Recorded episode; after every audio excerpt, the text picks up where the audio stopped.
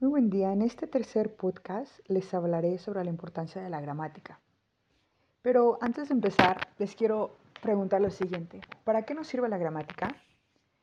Pero bien, por el momento dejaré de lado esta pregunta y les hablaré más sobre la comunicación. Así es.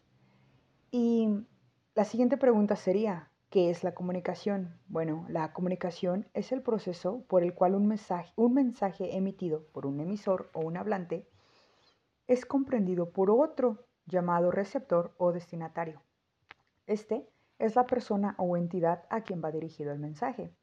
Y gracias a la existencia de un código común, este proceso abarca dos etapas, la emisión y la recepción del mensaje, llamadas respectivamente la codificación y la descodificación.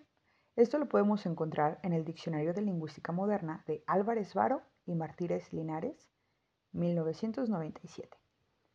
Ahora bien, permítanme explicarles un poco más acerca de este proceso. La comunicación tiene, dos, tiene ciertos elementos muy importantes en el proceso comunicativo. Tenemos el emisor, el receptor, el mensaje, el código, la realidad, el canal. Les voy a hablar un poco más sobre el uso de cada uno. Bien, el emisor es el individuo el cual emite la información.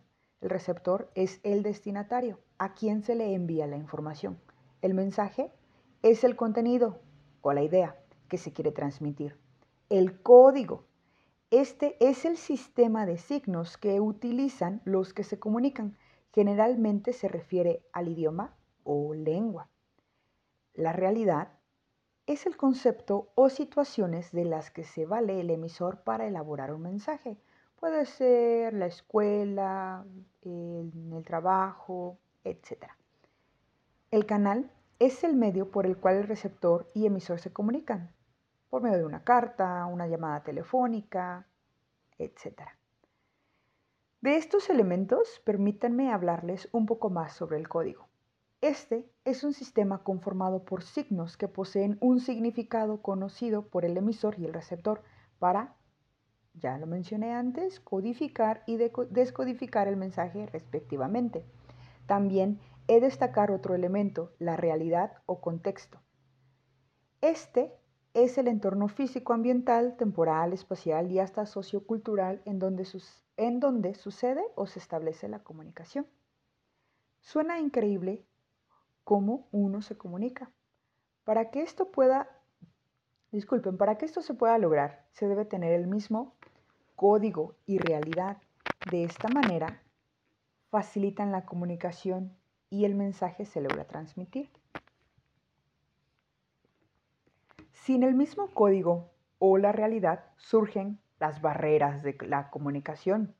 ¿Pero qué es esto? Bien, eso es todo obstáculo que dificulte la comunicación, de tal modo que provoque una pérdida en el contenido del mensaje. Dentro de las barreras de comunicación tenemos la redundancia, pleonasmo y barbarismos. La redundancia es la aparición de elementos que no aportan información nueva al mensaje en el proceso de comunicación. El pleonasmo es el tipo de redundancia consistente en la repetición de elementos léxicos aparentemente innecesarios en una oración, tal como sube para arriba, sal para afuera, un cadáver muerto, etc. Los barbarismos son pleonasmos que por ser demasiado obvios se convierten en barbarismos. Tenemos hielo frío o círculo redondo. Entonces, el habla es el medio oral de comunicación entre los seres humanos, nuestro código. Es el acto individual por el medio del cual una persona hace uso de una lengua para poder comunicarse elaborando un mensaje según las reglas y convenciones gramaticales que comparte una comunidad lingüística determinada. Pero, ¿qué es el lenguaje? El lenguaje es la facultad que todos tenemos para comunicarnos y expresar nuestras necesidades, sentimientos, deseos, ideas, etc. Es universal. Todos lo utilizamos sin importar raza o credo. Es racional. Hacemos uso de nuestra inteligencia y de la razón para expresarlo. Es aprendido lo escuchamos y comprendemos y emitimos ciertos sonidos. Por ejemplo, si yo viajaré a China y tengo hambre, pero no sé el idioma, puedo hacer gestos llevando mi mano hacia la boca con los dedos juntos, entonces, y tocándome la barriga con mi otra mano, esto puedo dar a transmitir que tengo hambre. Bien. Entonces, por otro lado, tenemos la lengua. La lengua es el idioma, es el sistema lingüístico de signos que los hablantes de una comunidad aprenden y retienen en su memoria para desarrollar el proceso de comunicación. Cada país o zona, región, se distingue por tener su propia lengua o idioma. Este es social, se manifiesta dentro de todos los integrantes de una comunidad. La lengua es retórica. Perdón, la lengua es, sí, retórica. Su aprendizaje y manejo requieren del análisis y el estudio, y está conformada por reglas gramaticales y elementos que se pueden teorizar y aprender. Disculpen, anteriormente es la lengua es teórica y su aprendizaje y manejo requieren del análisis y el estudio y está conformada por reglas gramaticales y elementos que se pueden teorizar y aprender. Es más o menos fija. El sistema de signos que la conforma puede sufrir variaciones, por eso más o menos fija. Esas variaciones surgen con el paso del tiempo. Si comparamos nuestra lengua de hoy con la de la Edad Media, el cual tenemos un claro ejemplo con la novela que hemos estado analizando, El Lazarillo de Tormes. A comparación con la fecha de hoy en día podemos ver esa gran evolución. Y es necesario remarcar que cada idioma posee un sistema de códigos muy propios. Permítanme explicarles también qué es el habla. Este es el acto individual de comunicación oral por medio del cual el ser humano hace uso de una lengua. Esta es individual, se manifiesta en cada integrante de una comunidad como una expresión particular y propia. Es práctica, ya que es el medio más usual y eficaz de la comunicación. Es importante para mí la explicación de lo ya mencionado para poder hablarles un poco más sobre la lingüística, ya que esta es la disciplina científica que investiga el origen, la evolución, la estructura del lenguaje. Estudia a profundidad las lenguas y todo lo relacionado con ellas léxico, formas de hablar, pronunciación, ubicación de las lenguas en un mapa étnico, cultural, las búsquedas de lenguas perdidas, entre otros aspectos que se enfocan en el habla del ser humano. Les hablaré, les hablaré ahora un poco más sobre ciertos rasgos que estudia la lingüística. Por mencionar unos, hablaremos sobre la morfología, de, la morfología en el texto, la sintaxis, la semántica, la etimología, la formología.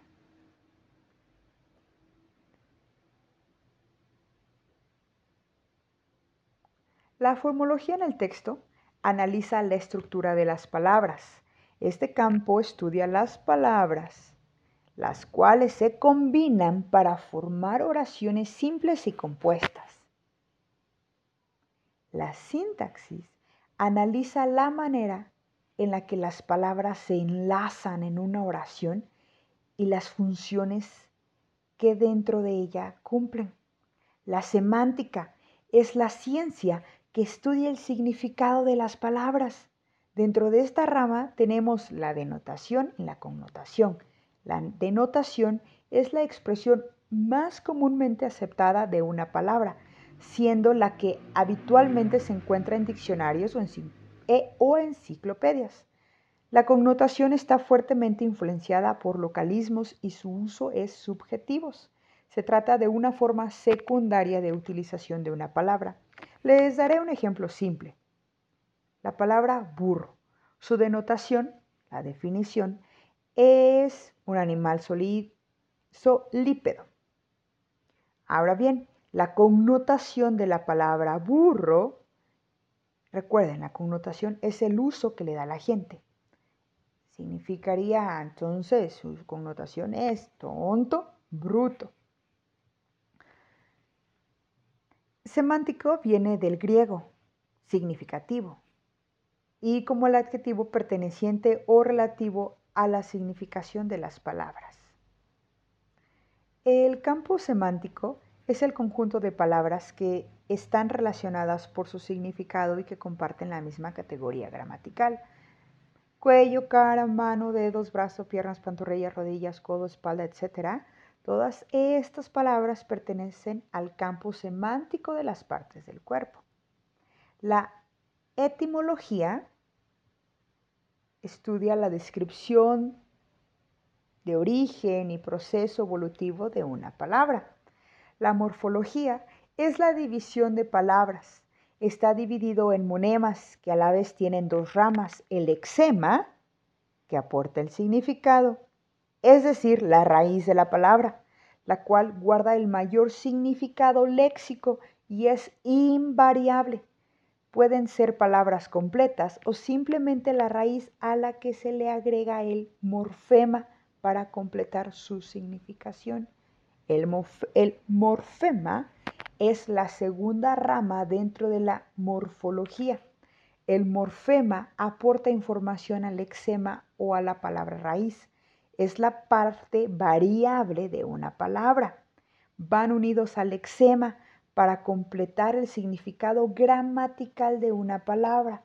Atribuye determinadas características a la palabra como si se tratara de una palabra en singular, plural o si se hablase de un término masculino, femenino. De esta manera se forman las palabras, las cuales dentro de la gramática pueden recibir numerosas clasificaciones de acuerdo al uso que se haga de ellas en una oración verbos, sustantivos, adjetivos, adverbios, etc. De esta manera se forman las palabras y las palabras a la vez se clasifican por el número de sílabas que ésta contiene. Pueden ser monosílabas, polisílabas, bisilábica, trisílabica, cuatrisilábica, etc. Y según la posición que ocupe la sílaba tónica, se encuentran las palabras palabras agudas, graves, esdrújulas sobre esdrújulas. Pero esto ya viene siendo otro tema. Ahora bien, con lo ya explicado, me atrevo a decir que la gramática nos sirve para comunicarnos, siempre y cuando se utilicen las palabras de una manera adecuada, permitiendo así a todas las palabras que conforman una oración tengan una, tengan una conexión entre sí. De esta manera, el mensaje que deseamos transmitir cumpla su objetivo. ¿Cuál es ese objetivo? Bien, transmitir el mensaje de una manera efectiva y eficaz, permitiendo así una comunicación asertiva. Muchas gracias. Nos vemos en la próxima.